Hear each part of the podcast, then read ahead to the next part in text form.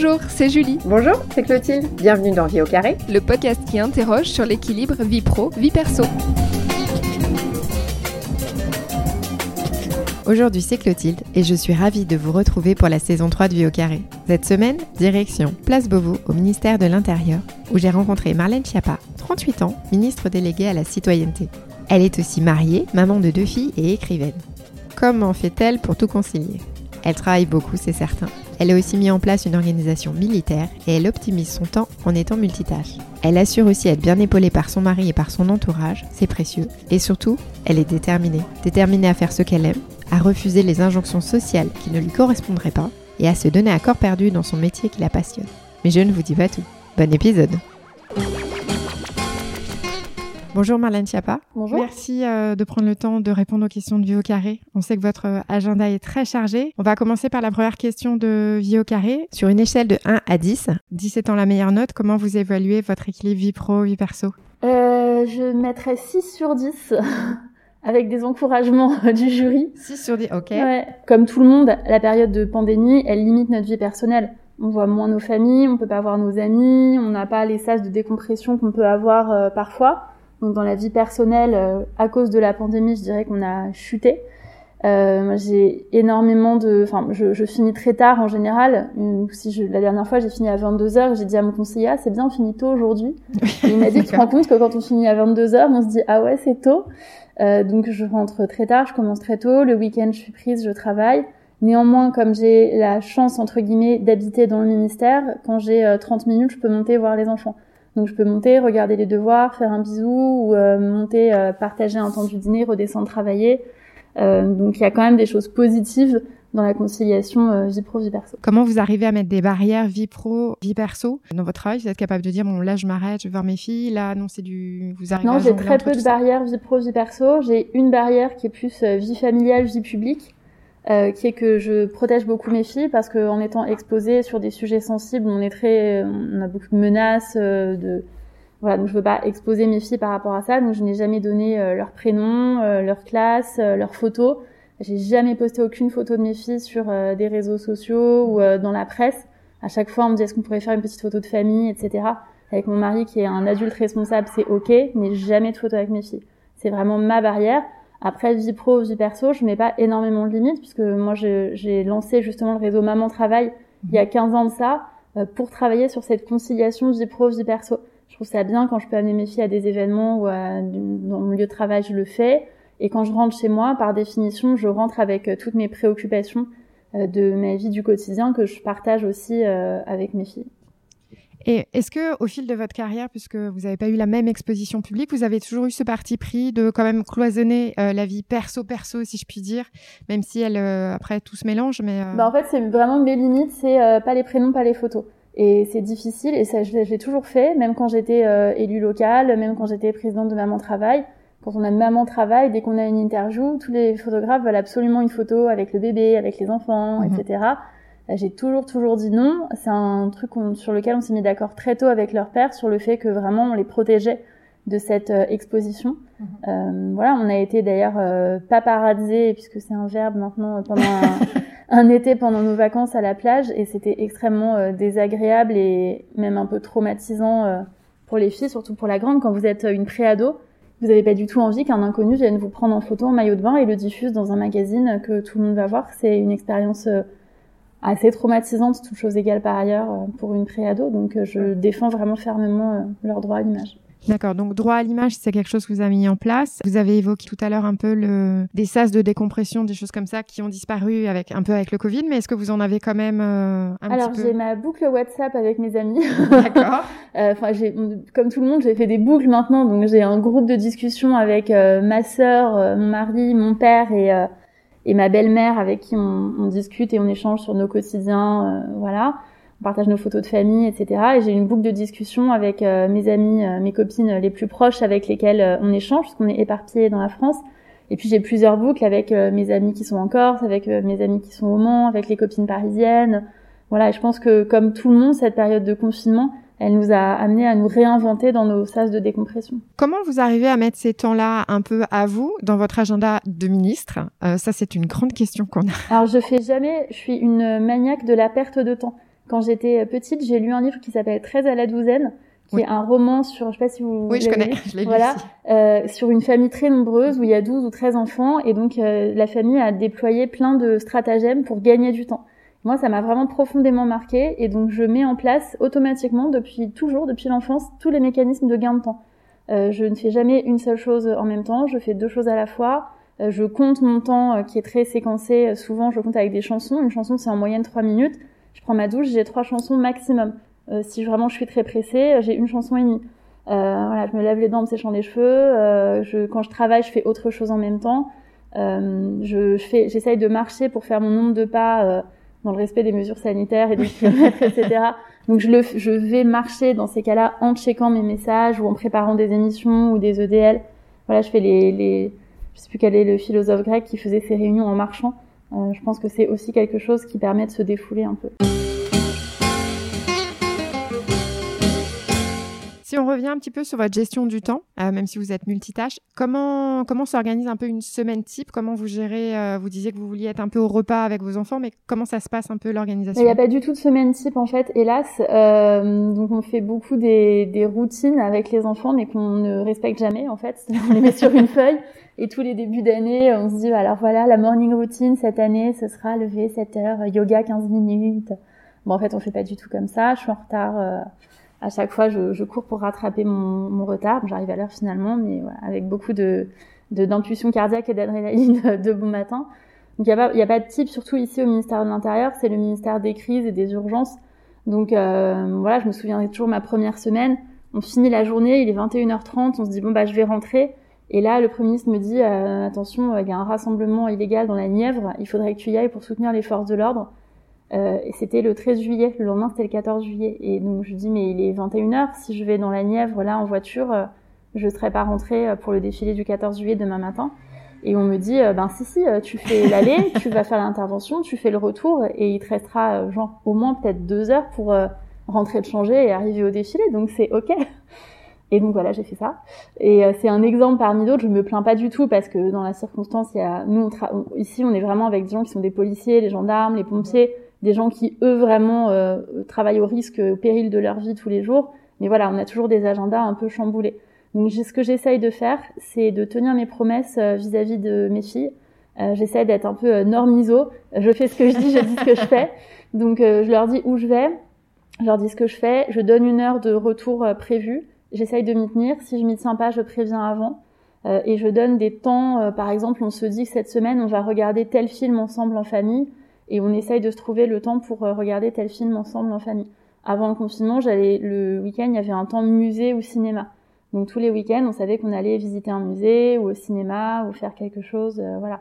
Après, j'ai la chance d'avoir euh, comme mari leur père qui s'en occupe énormément. et du coup, en vrai, la charge mentale sur la famille, c'est plus mon mari qui l'a. Vous avez écrit un livre justement à vos filles. Pourquoi l'avoir écrit? C'était quoi le, le, le message derrière et euh, allier euh, politique et maternité, c'est euh, c'est un peu compliqué quand même. Ouais, c'est compliqué. En fait, l'idée pour moi de ce livre, c'était de d'expliquer. Euh, J'écris beaucoup des lettres à mes filles quand je suis en déplacement. Je fais beaucoup de déplacements internationaux dans mes précédentes fonctions. Et donc, c'est 8 heures d'avion, une heure d'attente à l'aéroport, deux heures de train, des attentes entre différents rendez-vous diplomatiques. Et du coup, à chaque fois, j'écrivais à mes filles pour leur expliquer un peu ce que j'étais en train de faire euh, voilà, et je, je trouve que euh, j'aime bien avoir des choses qui restent en fait. Les livres, c'est un peu des témoignages d'une époque ou témoignages de quelque chose. J'avais écrit un livre sur euh, ma vie d'élu local qui s'appelle Marianne et déchaînée. Euh, J'essaye de, de, romancer. J'ai écrit un premier roman qui s'appelait Pas plus de 4 heures de sommeil, qui est en train d'être adapté au cinéma par Mélissa Torio. Et ce roman, c'était la rencontre de deux mères de famille, une qui est mère au foyer, mais qui doit retravailler parce que c'est en train de se, elle est en train de se séparer avec son mari, et l'autre qui est une vraie working girl qui travaille dans la pub, etc. et qui apprend qu'elle est enceinte euh, alors qu'elle vient d'avoir une promotion. Et donc ces deux femmes qui étaient amies précédemment se retrouvent grâce aux réseaux sociaux, renouent des liens d'amitié et cèdent en fait l'une l'autre. L'une va aider l'autre à devenir maman et l'autre va l'aider à euh, se coacher, faire un CV, trouver un travail, s'affirmer dans le monde professionnel. Euh, voilà, je trouve que c'est des beaux sujets et pour moi, publier des livres, c'est une manière de laisser aussi un regard ou un témoignage qui reste sur quelque chose. Et comment vous trouvez du temps pour publier? Parce que vous publiez régulièrement des livres, c'est vous qui les écrivez? Oui, bien sûr, j'écris tous mes livres. Et d'ailleurs, à chaque fois qu'un, quand un, c'est déjà arrivé qu'un éditeur me dise si vous voulez, je peux vous mettre quelqu'un pour euh, écrire avec mhm. vous. Et je trouve ça très offensant comme proposition. je suis très vexée à chaque fois. Je leur dis non, non, pas du tout. Je vais tout écrire moi-même. Je suis un peu maniaque du contrôle comme euh, beaucoup de gens qui exercent des responsabilités euh, politiques. Et donc j'écris, je relis, je fais tout. Euh, parfois, je fais même les maquettes de couverture. Bah, en fait, vous savez, je crois que c'est je... exactement. Je sais plus euh, qui avait quelqu'un qui avait posé. Je crois que c'est Nicolas Sarkozy, me semble-t-il, qui avait dit euh, "Moi, j'aimerais bien faire de la politique, mais j'ai pas le temps." Et il me semble que Nicolas Sarkozy avait répondu "Quand on veut profondément faire quelque chose, on a le temps. Mhm. Quand c'est une passion, quand c'est quelque chose de vital, voilà." Donc moi, je suis pas bonne en bricolage, j'ai pas d'animaux de compagnie, euh, je passe pas euh, des heures à faire de la décoration euh, chez moi. Euh, je suis pas très sportive et c'est pas bien. Euh, mais en tout cas, voilà, chacun, il y a des, des choses que chacun fait. Euh, moi, j'aime je, j'aime écrire, j'adore écrire. Pour moi, c'est une passion. Ça a été un métier euh, dans le passé. Et c'est aussi des sacrifices. C'est-à-dire, écrire, c'est aussi euh, des soirées où on va pas, des soirées d'où on rentre. Moi, les gens savent très bien que je ne reste pas en soirée. Tous mes amis et ma famille, ils le savent quand je vais euh, dans mon propre anniversaire, je suis partie me coucher. Euh, et les gens qui étaient invités, qui me connaissaient pas encore très bien, étaient un peu étonnés. Et tous mes amis et mon mari et mes proches, ma sœur, on se dit mais non mais Marlène, elle fait toujours ça. Euh, elle adore la fête, elle adore être avec beaucoup de monde, mais deux heures. Après deux heures, elle reste pas. Euh, après une durée de deux heures. Donc c'est pareil. Au Nouvel An, je vais me coucher parce que je, je travaille, je j'écris mes trucs, je me lève très tôt. À 6 heures, je suis debout, je reprends le manuscrit. Donc voilà, c'est énormément de travail, mais c'est un choix et je pense que c'est un choix que chacun peut faire. Quand j'ai écrit mon premier livre, mon premier roman, je venais d'avoir un bébé, euh, j'ai créé mon entreprise et, euh, et j'étais en train de euh, lancer en même temps le blog et l'association Maman Travail. Mhm. Et rétrospectivement, je me dis que c'était un peu dingue et là vraiment, je dormais pas du tout à cette époque. Maintenant, avec l'âge, j'ai besoin d'un peu plus de sommeil, je vous cacherai pas. quand on a 25 ans, c'était mon cas à l'époque, je pouvais dormir 4 heures dans la nuit et franchement ça allait. Euh, maintenant j'ai besoin de dormir euh, plus ou de rattraper le temps de sommeil. Euh, je trouve que c'est vraiment la différence majeure quand on vieillit ou grandit. Je sais pas quand le temps avance. quand le temps avance, exactement. On va dire ça C'est vraiment le sommeil. Et sur la gestion euh, politique et maternité, euh, plafond de mer, c'était quelque chose aussi que vous aviez abordé dans un livre. Ouais, exactement. Euh, est-ce que vous, vous l'avez vécu? Est-ce que vous avez été confronté à ce type de problème Et qu'est-ce que vous diriez aux femmes qui pensent y être confrontées? bah Moi, je l'ai vraiment refusé. C'est-à-dire que quand j'ai attendu ma première fille, je travaillais dans une agence de pub. J'étais jeune, j'avais 24 ans quand je suis tombée enceinte. Et autour de moi, je voyais des femmes qui avaient des enfants et qui passaient leur pause déj avec un sandwich pour faire les courses sur un site internet ou pour réserver les vacances elles appelaient les nourrices, fallait toujours, il y en avait toujours une qui était rappelée parce qu'il y avait un enfant malade. Et les hommes qui avaient des responsabilités aussi et qui avaient des enfants aussi, ils avaient pas l'air d'avoir ces problèmes. Ils passaient pas leur pause déj sur sur faire les courses sur internet avec un sandwich. Ils allaient faire des déjeuners de réseau avec des collègues, avec des clients, avec d'autres. Le soir, ils restaient tard. On disait, ouais, after work à 21h. Ah ouais, génial, after work à 21h. Il y en a pas un qui disait, ben non, je dois relever la nuit ou euh, des choses comme ça. Et vraiment, ça m'a beaucoup interpellée. C'était il y a 15 ans. Je pense que la situation a un peu évolué, pas mhm. beaucoup, mais un peu. Mais vraiment, je me suis dit, bah, moi, je veux pas ça, en fait. Et c'est pour ça que j'ai créé Maman Travail. Donc, j'ai quitté cette agence de pub.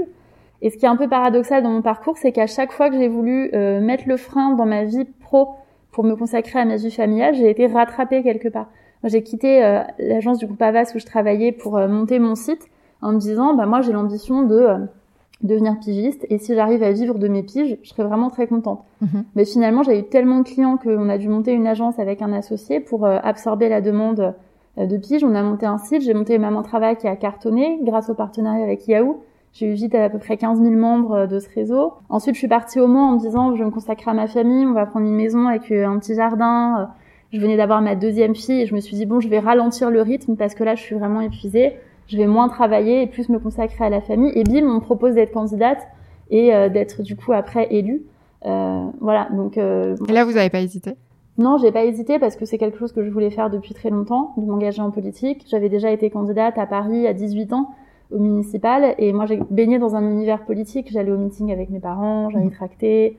la politique, ça a toujours été le sujet de conversation majeur dans ma famille comme beaucoup de Français, je pense qu'on est un pays où les gens sont très politisés et ont, une réflexion. Il y a des pays dans lesquels les gens votent beaucoup mais participent peu au débat public. En France, il y a une abstention forte, mais chacun veut prendre sa part au débat public, et ça, c'est positif. Est-ce que vous aviez euh, soupçonné un peu l'engagement que demanderait euh, la politique vis-à-vis de votre vie personnelle? Oui, parce que je l'ai vu étant petite. Moi, j'ai passé les dimanches quand mon père allait euh, tracter, et mon père était quelqu'un de, et toujours d'ailleurs quelqu'un de très engagé, et donc il se donnait des objectifs, et, il tenait ses objectifs politiques, de meetings, de réunions. Je voyais très bien que ça se passait le soir, le week-end, que ça mangeait sur le temps personnel que ça coûte de l'argent aussi, on n'en parle pas souvent, mais euh, l'engagement, ça représente un coût. Il y a des cotisations, euh, il y a des déplacements. C'est du temps qu'on passe pas à travailler, qu'on passe pas à améliorer sa carrière. Donc l'engagement politique, c'est un choix un peu sacrificiel quelque part. Dans votre organisation, est-ce que vous auriez des, euh, des frustrations ou des points d'amélioration que vous aimeriez mettre en place? Oh là là, oui, vous avez quatre heures. J'ai un, un bon socle d'organisation D'abord parce que comme je suis une personne un peu euh, militaire dans l'organisation et la manière dont je veux mettre les choses en place, je suis très organisée et je bénéficie des méthodes euh, de mon mari qui, qui, a répondu à vos questions récemment. Exactement. C'est Cédric Bruguière qui vient de sortir un livre justement qui s'appelle Je manage ma vie dans lequel il donne ses conseils euh, d'organisation. Et en fait, des choses qui peuvent nous paraître très difficiles, à partir du moment où on a les bonnes méthodes et les bonnes techniques pour concilier, mettre en place, organiser, programmer, etc c'est tout de suite plus clair. Moi, à chaque fois je me sens débordée, euh, Cédric me dit toujours, mais euh, est-ce que tu fait ton tableur de suivi? Est-ce que tu posé ton planning? Bah, Est-ce que tu as fait ton mind mapping pour savoir ce que tu as à faire? Et en fait, en général, ça prend quelques minutes et après, on y voit plus clair, c'est posé avec des couleurs et on sait exactement ce qui est en trop ou pas en trop dans ce qu'on a à faire. Mais dans l'organisation, euh, oui, il y a mille choses que je pourrais faire que, que je ne fais pas.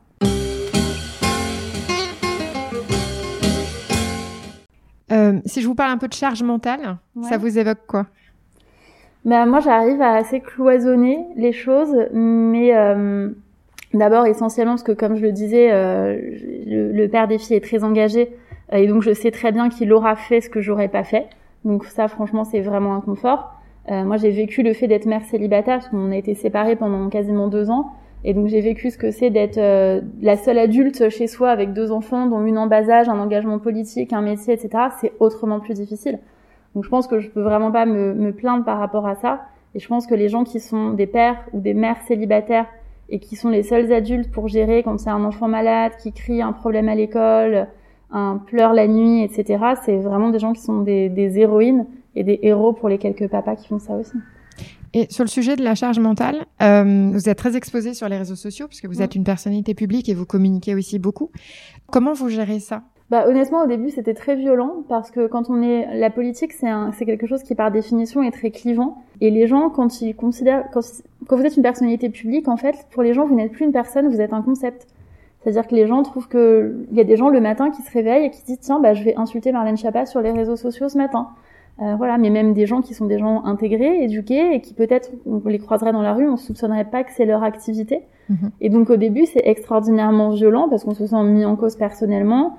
Euh, moi, j'ai ma grand-mère qui m'appelait en me disant, mais il y a des gens qui veulent te tuer sur Internet, est-ce que tu es au courant, euh, etc. Donc c'est assez assez violent. moi, j'essaye de bloquer. Alors d'abord, j'ai installé une appli qui s'appelle Bodyguard, qui bloque les insultes et les menaces, et donc je ne les vois pas. Euh, en revanche, dans mon cabinet, il y a des gens qui checkent les réseaux sociaux et qui hmm. les voient, et on dépose des plaintes en mon nom très régulièrement, parce qu'il y a des menaces qui sont prises au sérieux et qui sont des menaces graves. Quand on mène un combat pour lutter contre le terrorisme islamiste, ben, nécessairement, il y a des, on devient une cible derrière. Mais j'interdis aux filles d'y aller, à mes deux filles. Je veux pas qu'elles aillent voir sur les réseaux sociaux. Euh, c'est hors de question. Elles n'ont pas le droit de chercher mon nom. Elles n'ont pas le droit d'aller voir euh, ce qui se dit. Mais est-ce qu'elles le font? Elles le respectent ça? Alors, euh, je pense qu'elles le respectent parce que je leur ai expliqué que ça peut être très violent de voir des photomontages. Pendant un moment, il y avait un photomontage qui circulait sur Twitter où il y avait une Kalachnikov pointée sur ma tête. Il y en avait un autre qui me mettait en scène comme si je venais d'être décapitée dans un photomontage je veux pas que mes filles qui sont euh, quand même la dernière est petite encore, je veux pas qu'elles voient des images comme ça. Mhm. Donc je vais expliquer qu'il y avait des choses très violentes et qu'elles devaient pas aller les voir. Et j'ai dit à la grande qui est ado et qui s'intéresse plus au débat public, si elle veut savoir ce que je fais, elle me demande. Voilà. Mais parfois elle voit des choses. La dernière fois, elle m'a dit ah ouais, t'as trop assuré dans ta réponse quand t'as eu six minutes de retard à l'Assemblée nationale que je suis arrivée en retard de six minutes. J'ai eu un rappel un peu ferme euh, pour ce retard de 6 minutes et j'ai expliqué que humblement j'étais vraiment désolée pour ce retard très préjudiciable à l'organisation des débats euh, imputé au fait que ma fille avait de la fièvre importante ce matin et que je voulais juste prendre sa température, appeler SOS médecin, checker qu'il y avait quelqu'un pour la garder aujourd'hui. avant d'arriver, ce qui me semble quand même un peu la base de tout parent. Et je pense que c'est ça d'être un parent qui travaille ou qui est engagé, c'est-à-dire qu'on a en permanence l'impression qu'on fait pas le bon choix et qu'on culpabilise. Moi, je me culpabilise sur le trajet en me disant oh là là, mais ma fille est malade, on est en pleine période de pandémie et moi je suis obligée d'aller à l'Assemblée nationale, je peux pas la, je peux pas, je peux pas rester la garder. Et en même temps, j'arrive et on me reproche ces six minutes de retard euh, auprès de ma fille qui avait de la fièvre. Donc on a l'impression qu'on ne fait jamais les bons choix. Hmm. Et ça, je sais que c'est quelque chose qu'on vit quel que soit son niveau d'exposition. Oui. Après, il faut juste être raccord, je suppose, soi-même avec ses choix aussi. Euh. Exactement. Bah, d'une part, être raccord avec soi-même, et c'est ce qui permet, je pense, d'être affirmé et aligné. Et d'autre part, moi, je profite du fait d'avoir de l'exposition pour répondre pour celles qui ne peuvent pas répondre. Je sais très bien quand on est, euh, on est euh, secrétaire ou qu'on est employé quelque part et qu'on arrive en retard et que votre patron vous dit, bah, vous avez six minutes de retard, c'est inadmissible, Stéphanie, etc Parfois, on n'a toujours pas la possibilité de répondre "Eh oh, euh, ma fille était malade, si tu avais deux minutes d'empathie, tu commencerais par me demander des nouvelles euh, avant de voilà." Mhm. Et là, je me dis je le fais pour elle aussi, c'est une manière aussi de répondre pour euh, les parents qui peuvent pas le faire. Comment vous gérez le stress? Euh, je ne sais pas. Euh, non, je je sais pas. Euh, Est-ce que vous avez une technique de je sais pas de décompression s'il y a un gros pic de stress? Est-ce que vous avez un petit rituel pour euh, pour redescendre? Est-ce que euh, Non, en fait, je pense que ce qui m'a sauvé dans plein de situations diverses et variées, c'est que j'ai un très fort instinct de survie. Et donc même quand c'est un stress énorme, j'arrive à le gérer. Et surtout ici, le stress, on le gère parce qu'on fait des choses qui nous dépassent et qui sont beaucoup plus grandes que nous. quand je me souviendrai toute ma vie du jour où Samuel Paty, le professeur, a été décapité euh, dans la rue et qu'on m'appelle pour me dire que je vais devoir ouvrir euh, la cellule de crise interministérielle. Je suis au téléphone avec euh, Gérald Darmanin. On dit que le président de la République arrive et qu'on va devoir se rendre sur place et parler aux policiers qui ont interrompu le terroriste, etc. C'est des moments de pression intense, mais on est vraiment dépassé parce qu'on est, c'est pas soi-même en fait, on, on s'oublie soi-même et on se dit qu'on est là en dans l'action finalement. Quoi. Dans l'action et en tant que fonction, on représente quelque chose. Les gens comptent sur nous, attendent quelque chose. C'est pas le moment de, de s'interroger sur soi-même et sur ses propres émotions. Et ceci étant, c'est pas du tout un conseil que je donne parce que je pense qu'il y a un moment où tout ce stress va ressortir. Pour l'instant, ce n'est pas le cas. Mais euh, il y a tous les gens qui arrêtent d'être ministres racontent ce moment de, de décompensation et le fait qu'il y a plusieurs mois où en fait le corps, j'ai quelqu'un qui était ministre et qui l'a plus été, mais récemment m'a expliqué que les premiers mois, il se réveillait très tôt, comme quand il était ministre à 6 heures, et que son corps euh, très sautait, euh, en gros, de pas habitué à ce changement de rythme et d'activité. Euh, voilà, donc je, tout ça pour dire que je n'ai aucun conseil à donner. Aucun conseil, mais euh, on, dans l'action, quoi, en tout cas. Et être entouré, en tout cas, je pense que le fait d'avoir des gens avec qui on peut se confier euh, très sincèrement et tomber le masque, en politique, on ne doit pas montrer ses fragilités. Mais moi, ça m'arrive quand je vois des choses vraiment trop horribles et on est confronté à la mort régulièrement, à des choses très dures. Moi, je rentre chez moi, ça m'arrive de pleurer ou de d'être vraiment effondré en racontant quelque chose que j'ai vu dans le cadre de mon travail mais je pense que c'est quelque chose que vivent plein de gens. J'ai une amie qui était euh, infirmière et elle s'occupait des enfants euh, qui étaient en, qui avaient des cancers euh, graves et, importants et elle me disait que tous les soirs elle rentrait et elle avait besoin d'évacuer ça. Oui, tout à fait, c'est fait partie du sas de décompression Exactement. en place. Est-ce qu'aujourd'hui vous diriez que vous vous sentez épanoui Est-ce que votre conjoint dirait pareil? Est-ce que vous arrivez à laisser un peu de place dans votre couple? Non, c'est très très difficile. Je trouve c'est difficile d'être. je pense que c'est très difficile d'être une femme de ministre et je pense que c'est encore plus difficile d'être un mari de ministre, euh, parce que ça bouscule en plus les représentations habituelles qu'on a du rôle euh, stéréotypé de l'homme et de la femme, où l'homme est censé être euh, l'homme de pouvoir, pourvoyeur de situations sociales et de revenus, et la femme, la femme trophée parfois dans certains stéréotypes poussés négativement. et quand ça s'inverse, c'est, je pense que c'est difficile. En plus, on peut pas. Enfin, mon mari me dit souvent, même si je voulais faire un week-end surprise, je peux pas parce qu'il se passe toujours un truc dans ton agenda. Donc il est impossible de prévoir quoi que ce soit. Mais je pense qu'il faut garder des garde-fous pour euh, justement pouvoir discuter et échanger parfois sur les insatisfactions. Moi, je, je connais mon mari depuis près de 20 ans maintenant. On a été ensemble euh, pendant très longtemps. On s'est séparés, on s'est remis ensemble. Donc je pense qu'on se connaît suffisamment pour se dire euh, quand on en arrive au stade où on en a marre. Et, euh, et voilà. Et aussi pour être assez vigilant l'un à l'autre, à faire attention que l'autre se sente bien se sentent à l'aise dans ce qui se passe, euh, voilà. Avant de passer aux questions express, est-ce que vous auriez une, une, grande fierté à nous partager? Bah mes enfants, comme tous mes parents. Ma fierté personnelle dans mon parcours, c'est que je suis quand même partie à peu près de rien. J'ai pas fait Sciences Po, j'ai pas fait l'ENA, j'ai même pas fait d'études. Euh, je pense que peu de gens auraient misé sur le fait que j'arriverais à faire quelque chose de ma vie. Et en fait, euh, j'ai publié 30 C'est dur ce que vous livres, dites. euh. Pardon C'est dur ce que vous dites. Non, mais c'est vrai. Moi, j'ai grandi dans une cité à Belleville. Euh, mon père, quand je suis née, était employé à la CAF et syndicaliste, et ma mère était stagiaire institutrice. Je suis pas née pour devenir ministre de la République. Il y a des gens qui ont grandi dans le 7e arrondissement, qui ont fait l'ENA, qu'on a préparé à avoir ces fonctions, Mhm. euh, qui avaient tous les réseaux.